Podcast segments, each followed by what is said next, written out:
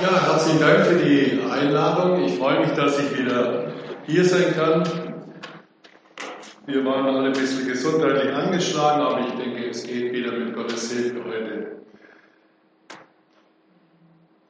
Eine interessante Jahreslosung und ich staune immer wieder neu, was es doch für kreative Menschen gibt, die uns das optisch sichtbar machen und auch akustisch hörbar machen und auch für die Geschwister, die das immer wieder aus dem Internet zusammensuchen, um uns auch äh, zu zeigen. Herzlichen Dank auch dafür. Es ist schon interessant, wie viele sich auch Gedanken gemacht haben über die neue, neue Jahres, Jahreslosung, um sie uns auch äh, nicht nur äußerlich, sondern auch innerlich nahezubringen. Und das soll ja heute Morgen auch das Thema sein.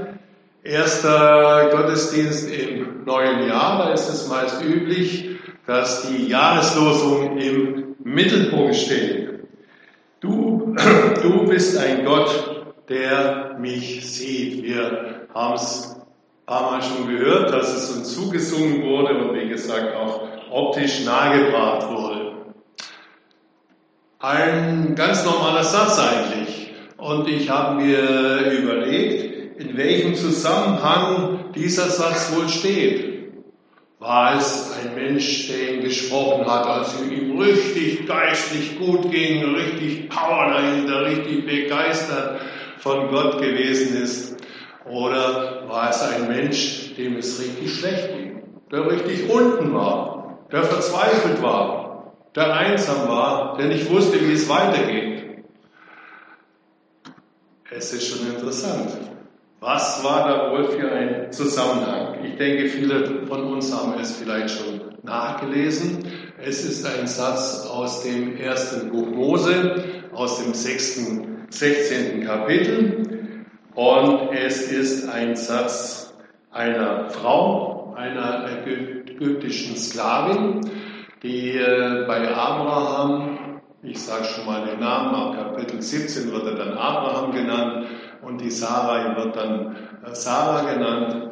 Also eine Frau, eine Sklavin, eine ägyptische, die dort im Haushalt von Abraham und Sarah und vielen anderen Bediensteten äh, gelebt hat. Von dieser Frau stammt also dieser Satz.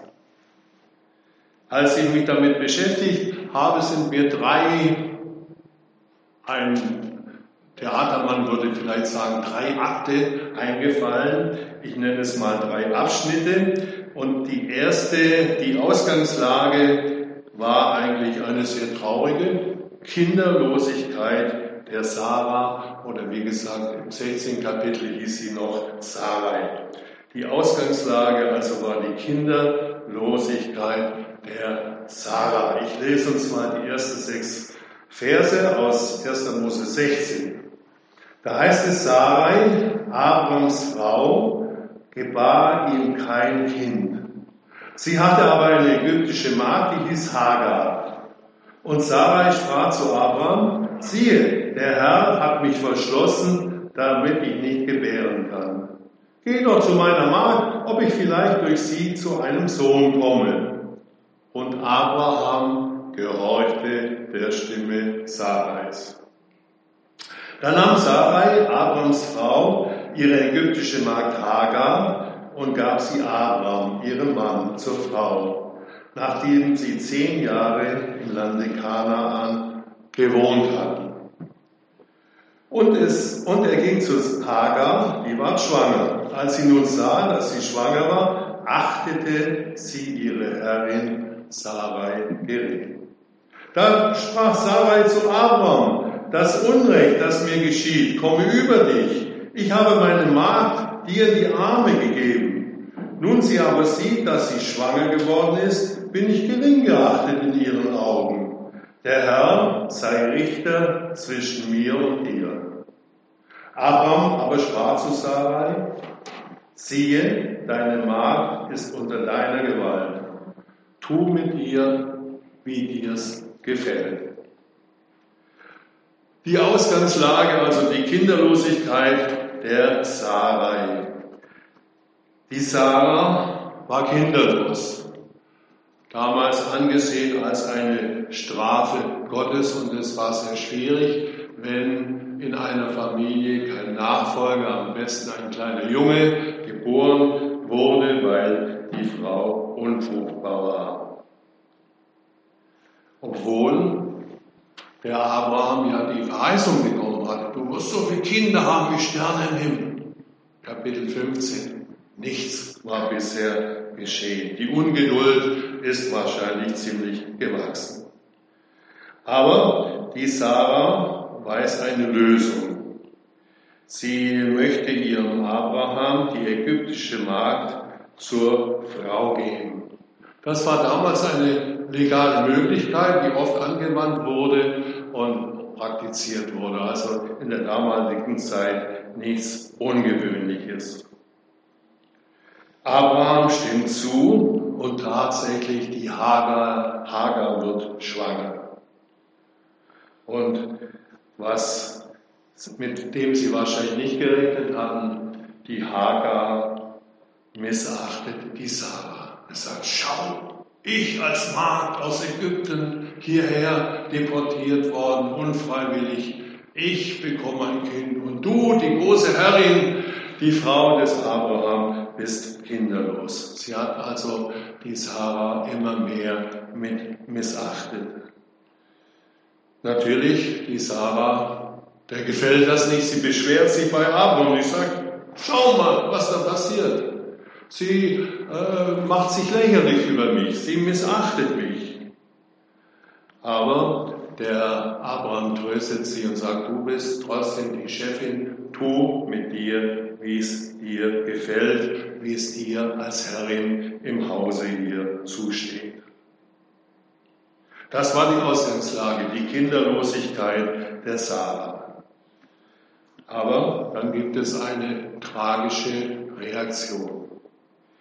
Ich lese weiter, Vers 6, da heißt es, als nun Sarah sie demütigen wollte, die Hagar nämlich, floh sie vor, vor ihr. Und der Engel des Herrn fand sie bei einer Wasserquelle in der Wüste, nämlich bei der Quelle am Wege nach Schur, einer großen Wüste. Da sprach, der, der sprach zu ihr, Hagar, Sarahs Magd, wo kommst du her und wo willst du hin? Sie sprach, ich bin von Sarai, meiner Herrin, geflohen. Und der Engel des Herrn sprach zu ihr, kehre wieder um, um zu deiner Herrin und demütige dich unter ihre Hand. Und der Engel des Herrn sprach zu ihr, ich will deine Nachkommen so mehren, dass sie der großen Menge wegen nicht gezählt werden können. Weiter sprach der Engel des Herrn zu ihr, siehe, du bist schwanger geworden und wirst einen Sohn gebären. Dessen Namen sollst du Ismael nennen, denn der Herr hat dein Elend erhört. Er wird ein wilder Mensch sein, der Ismael, seine Hand wider jedermann und jedermanns Hand wider ihn. Und er wird wohnen all seinen Brüdern zum Trotz. Die Reaktion, die Hagar hält es nicht mehr aus, getriezt zu werden, sage ich mal, gedemütigt zu werden von der Sarah und sie flieht in die Wüste. Sie weiß sich nicht anders zu helfen, als sie, sie, sich auf die Flucht zu machen, schwanger auf die Flucht zu machen, ein schwieriges Unternehmen. Sie muss schon sehr verzweifelt gewesen sein, sonst hätte sie das wahrscheinlich nicht auf sich genommen. Aber das Interessante, Gott hat die Hagar auch in ihrer schwierigen Situation nicht vergessen und er schickt seinen Engel, so heißt es hier. Er schickt seinen Engel, um sie in der Wüste zu suchen und tatsächlich in einer Oase in der Wüste Schur findet er sie, wie sie in dieser Oase Zuflucht gefunden hat. Der Engel stellt dir zwei Fragen. Wo kommst du her? Wo willst du hin? Die erste Frage hat sie leicht beantwortet. Sie weiß, wo sie herkommt, weshalb sie geflohen ist, sie kennt die Gründe und sie sagt es ihm. Aber wo sie hin will, wie es weitergehen soll in ihrer schwierigen Situation, da hat sie keine Antwort drauf. Und dann kommt eine dreifache, dreifache Aufforderung des Engels. Das erste, er sagt ihr, kehr um und demütige dich. Und das zweite, er hat ein großes Versprechen, auch für die Hager in dieser schwierigen Situation.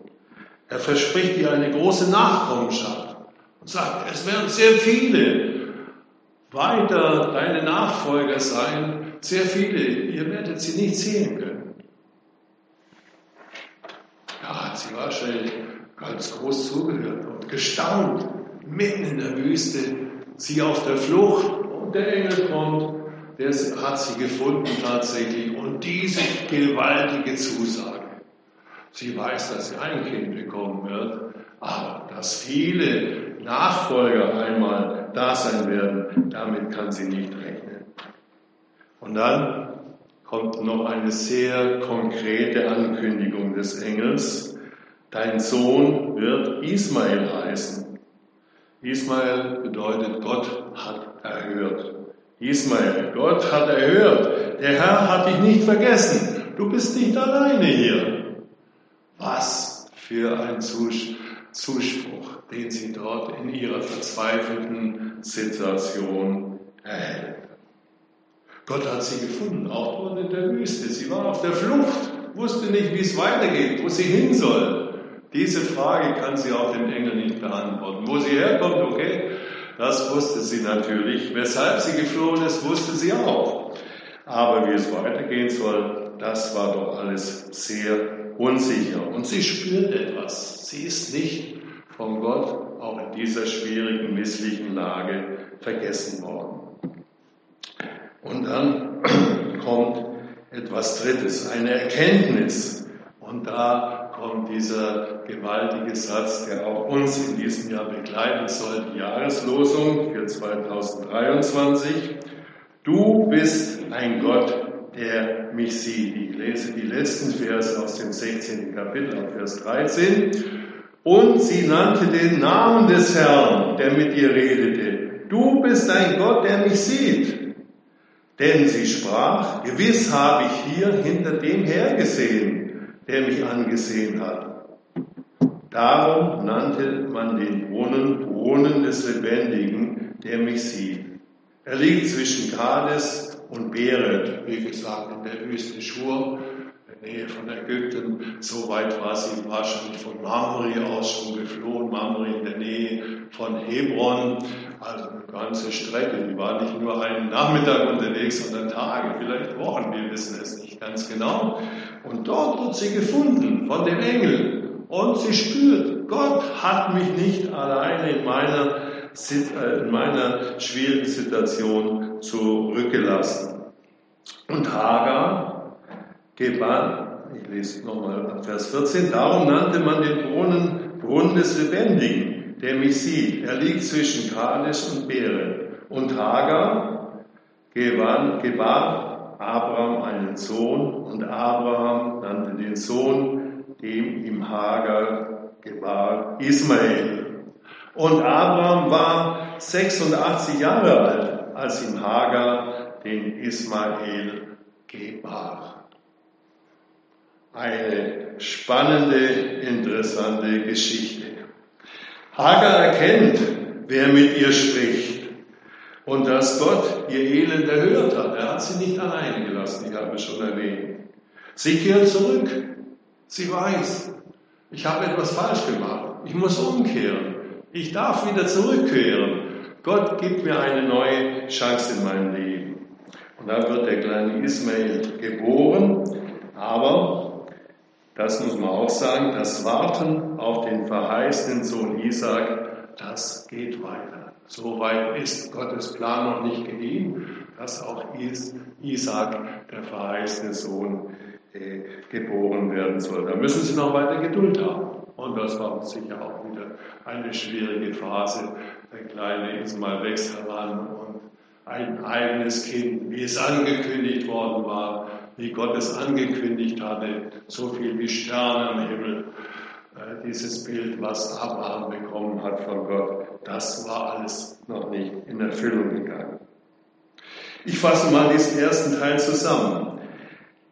Der vermeintlich gute Ausweg, das mit der Leihmutterschaft, was die Sarah sich ausgedacht hatte, dieser Ausweg war letztendlich ein Irrweg gewesen. Und das Spannende ist eigentlich, die Bibel bringt ja so viele ehrliche Geschichten. Die verschleiert ja nicht die Dinge und bringt die Rose, legt eine rosarote Sache oben drüber, dass alles so positiv erscheint, alles so gelingend erscheint in der Bibel. Nein, da gibt es auch Irrungen, da gibt es Wirrungen, da gibt es Irrwege, da gibt es Sackgassen, wo Menschen immer wieder auch die Chance erhalten, dass sie zurückfinden. Also dieser Ausweg, den sich die Sarah ausgedacht hatte, war ein Irrweg. Ein zweites, barmherzig lässt Gott den Knoten der Folgen der Schuld, löst Gott den, den Knoten der Folgen der Schuld und hat auf die Hagar und Ismail eine Zukunft. Das ist auch eine interessante Sache. Hat auch für diese Frau, für diese ägyptische Sklavin, die bei Abraham und Sarah angestellt wird, einen Ausweg, hat eine Perspektive, wie es weitergehen soll und weitergehen wird in ihrem Leben. Und ein drittes, Gott lässt sich auch durch den Ungehorsam der Menschen nicht von seinem Plan abbringen. Ich denke, das war damals so und das ist auch heute so. Er hat einen Plan für uns persönlich. Wir brauchen viel Geduld, um vielleicht immer auch im Nachhinein ein Stück zu erkennen, was Gottes Plan war. Im Vorhinein ist es manchmal sehr schwierig zu erkennen, aber im Nachhinein siehst du, Gott hat es gut mit mir letztendlich gemeint und er hat einen Plan auch mit dieser Welt. Da bin ich äh, fest überzeugt. Ja, wir brauchen Geduld. Er ist der Herr, er hat den Überblick und uns hat er durch sein Wort einen kleinen Einblick gegeben. Manche mehr, manche weniger, je nachdem, wie wir uns auch mit dem Wort Gottes beschäftigen. Und er hat den gewaltigen Überblick auch über unsere Welt heute. Mich macht es getrost, vielleicht euch auch. Er hat es in seiner Hand, auch wenn manche denken, die Politiker haben es in, in ihrer Hand, die großen Politiker in unserer Zeit. Aber ich bin ja überzeugt, Gott hat es in seiner Hand. Er hat einen Plan. Er weiß, wie es weitergeht. Er weiß es auch, wie es enden wird mit unserer Welt. Zurück zur Jahreslosung. Du bist ein Gott, der mich sieht. Ich denke, ein einfacher Satz und wir werden ihn wahrscheinlich gut behalten können. Wir haben ihn ja auch, wie schon erwähnt, vorher ein paar Mal gehört, gesehen, optisch untermalt. Das war großartig. Die Erfahrung der Hagar mit einem liebevollen und barmherzigen Gott ist eine Erfahrung, die viele Menschen im Alten Testament und natürlich im Neuen Testament erfahren haben. Gott ist ein liebevoller, ein barmherziger Gott. Sie hat es auch erfahren. Sie wollte fliehen, sie wollte abhauen, hatte genug, hatte die Nase voll gehabt, auch von all den Demütigen. Erst kriegt die Herrin kein Kind, dann soll sie eins bekommen und dann ist es auch wieder nicht recht. Und es war eine schwierige Lage. Und sie war, denke ich, auch psychisch am Ende, dass sie diese Flucht auf sich genommen hat in dieser schwierigen Zeit. Alleinerziehend, hochschwanger in der Wüste bei Hitze. Es war schon eine große Verzweiflung, die dahinter gestanden hat. Gott möchte unser Leben in glücklichen Situationen begleiten, uns aber auch in schwierigen Lebensumständen beistehen in äußerer und in innerer Not. Und ich denke, das ist großartig. Das sehen wir auch an diesem Beispiel, wie er dieser Frau beigestanden hat in ihrer großen psychischen, äußeren, inneren Not. Und so möchte er auch uns in unserer Zeit heute beistehen. Auch im Neuen Testament natürlich sind unzählige Begegnungen unseres Herrn Jesus wiedergegeben mit sehr verschiedenen Menschen, wie er Menschen wahrnimmt, wie er sie liebevoll ansieht, ihnen zuhört und ihnen hilft und helfen möchte. Zuerst hat er sie wahrgenommen. Hat gemerkt, da ist jemand, der braucht mich. Viele Menschen in der Fußgängerzone und eine Frau berührt ihn an der Jacke am, am Saum, so heißt es. Und die merkt er. Die merkt er unter all den vielen. Das ist schon erstaunlich, wie sensibel er einzelne Menschen aus der großen Masse heraus wahrnimmt. Und er schaut sie an. Schaut, die, schaut den Menschen in die Augen. Was möchtest du? Er hört zu. Er lässt sie reden. Natürlich, er schaut hinter die Kulissen. Er weiß, was ihm letztendlich fehlt und was Not tut. Aber er hört sie liebevoll an. Ja, und wenn er merkt, sie möchten Hilfe haben, dann hilft er ihnen. Wenn sie aber die Hilfe verweigern, ist er der souveräne Gott, der souveräne Herr Jesus, der sie nicht aufzwingt, auch heute nicht. Er zwingt sich mir nicht auf, er zwingt sich keinem von uns auf. Er zwingt sich auch denen nicht auf, die eigentlich seine Hilfe brauchen, die in Not sind. Wie geht es weiter? Wie wird dieses Land weiter regiert werden? Wie wird diese Welt weiter regiert werden? Nein, er geht nicht mit Wucht dazwischen sondern wenn Menschen ihn anrufen und sagen, Herr, erbarme dich, ist er da. Er hilft. Er hilft. Vielleicht nicht so, wie wir es manchmal erwarten und so schnell, wie wir es erwarten, so wie Sarah und Abraham mit dem Isaac. Das hat gedauert. Da brauchten sie Jahre Geduld. Und wie gesagt, die Zwischenstation Ismael, von der haben wir gerade gehört. Er hat also Menschen wahrgenommen, er hat sie liebevoll angesehen, unser Herr. Er hat ihnen zugehört und er hat ihnen auch geholfen, um eine menschliche geistliche neue Perspektive für ihr Leben zu erhalten. Aber nicht immer sind auch Menschen darauf eingegangen. Damals nicht und auch heute nicht. Manchmal, weil ihnen der Preis zu hoch erschienen ist. Da möchte ich uns ein, an ein Beispiel erinnern aus dem Neuen Testament von einem reichen jungen Mann. Dem war der Preis zu hoch. Sein Bericht kommt dreimal vor. Matthäus, Lukas und auch im Markus Evangelium. Ich lese uns zwei Verse aus Markus 10, 21 und 22. Da heißt es von diesem reichen jungen Mann, der viel Besitz hatte. Und Jesus sah ihn an und gewann ihn lieb sah ihn an. Er gewann ihn Liebe. Hat eine liebevolle Motivation zu den Menschen gehabt, damals und auch heute. Nicht dem werde ich jetzt mal sagen, dem werde ich jetzt mal die Meinung geben. Nein, hat ihn liebevoll angesehen. Und sprach zu ihm, eins fehlt dir, geh hin, verkaufe alles, was du hast und gib's den Armen. So wirst du einen Schatz im Himmel haben. Und komm und folge mir nach. Jesus hat die Not gesehen, das, was ihn zurückgehalten hat, um wirklich mit ihm eine großartige Lebensperspektive zu halten. Und dann heißt es im nächsten Vers, der reiche Mann aber wurde unmutig über das Wort und ging traurig davon, denn er hatte viele Güter. Ich glaube, die meisten kennen diesen Bericht. Jesus hat ihn nicht zurückgehalten, er hat ihn nicht gezwungen, hat gesagt, du musst jetzt, du musst jetzt, deine Chance für dein Leben. Ich denke, er war tief traurig, so wie es uns auch manchmal geht, wenn wir gute Gespräche haben und denken, wir haben eine gute Lösung für den anderen Menschen und wir merken, der will nicht, der will nicht.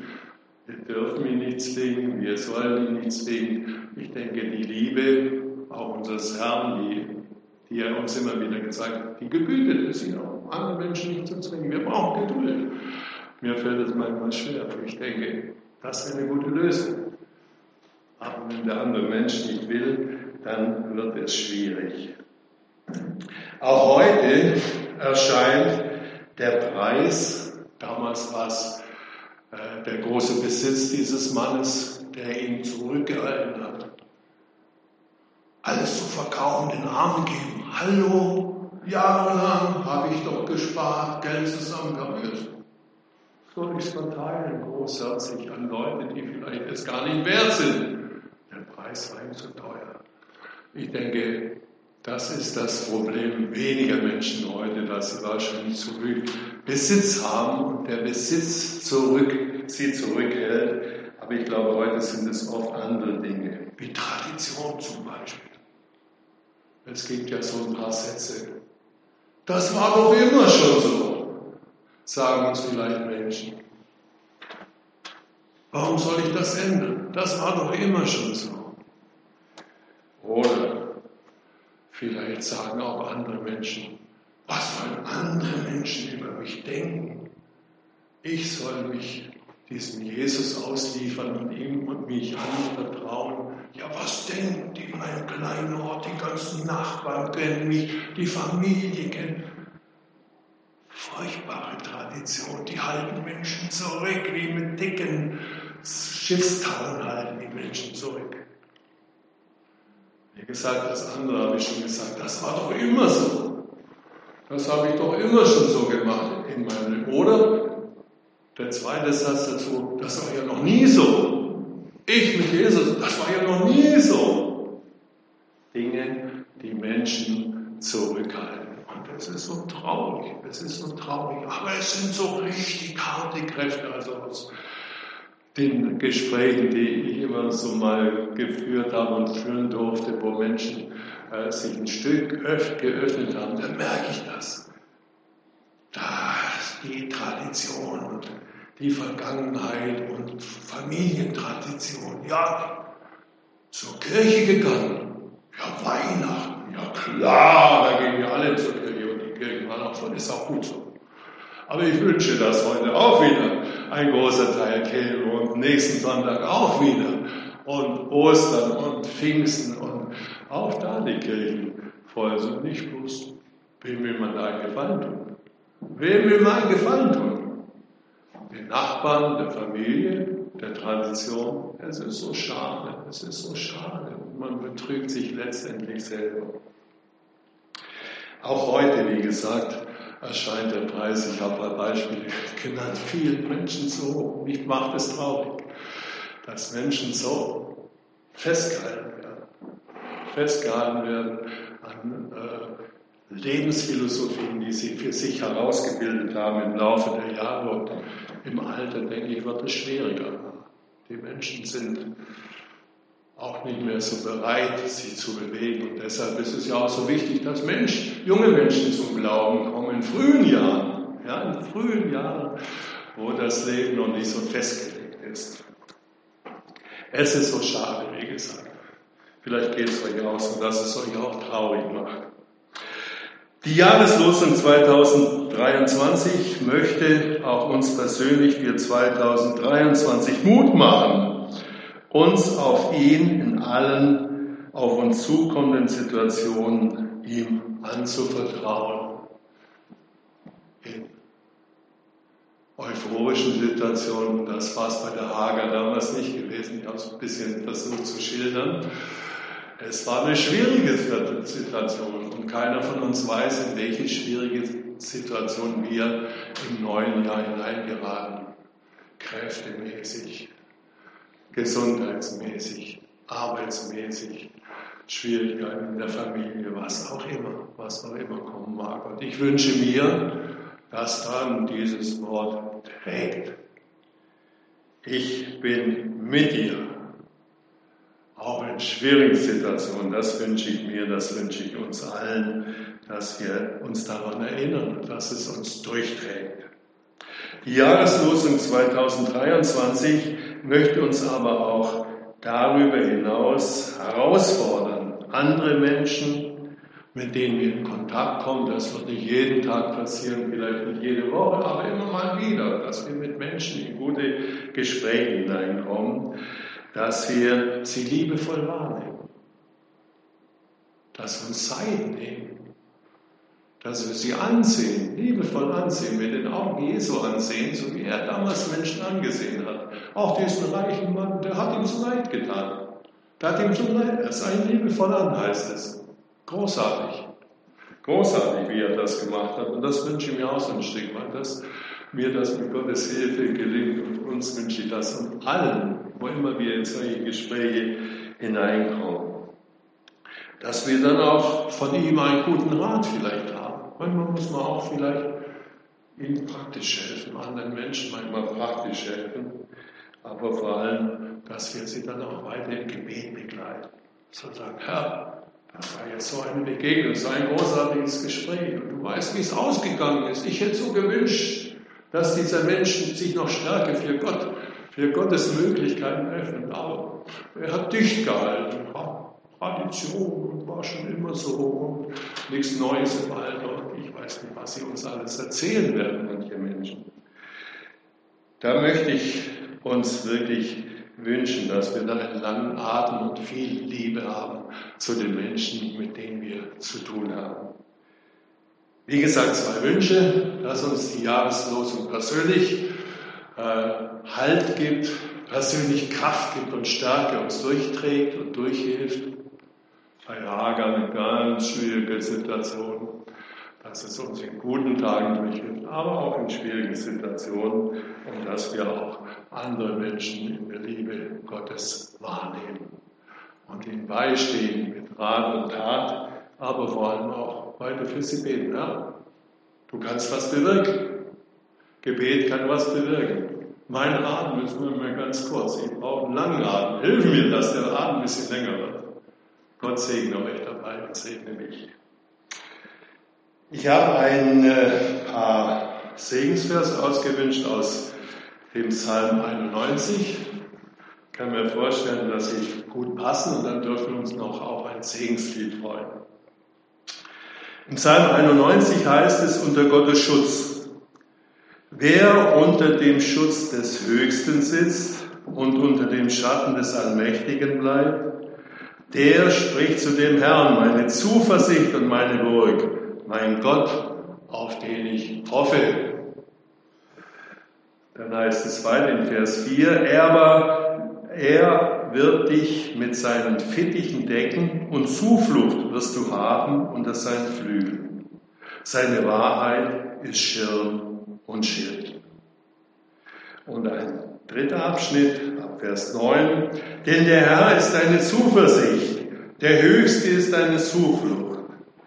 Es wird dir kein Übel begegnen und keine Plage und sich deinem Hause und keine Plage wird sich deinem Hause nahen. Denn er hat seinen Engeln befohlen, dass sie dich behüten auf allen deinen Wegen. Gott segne uns. Amen.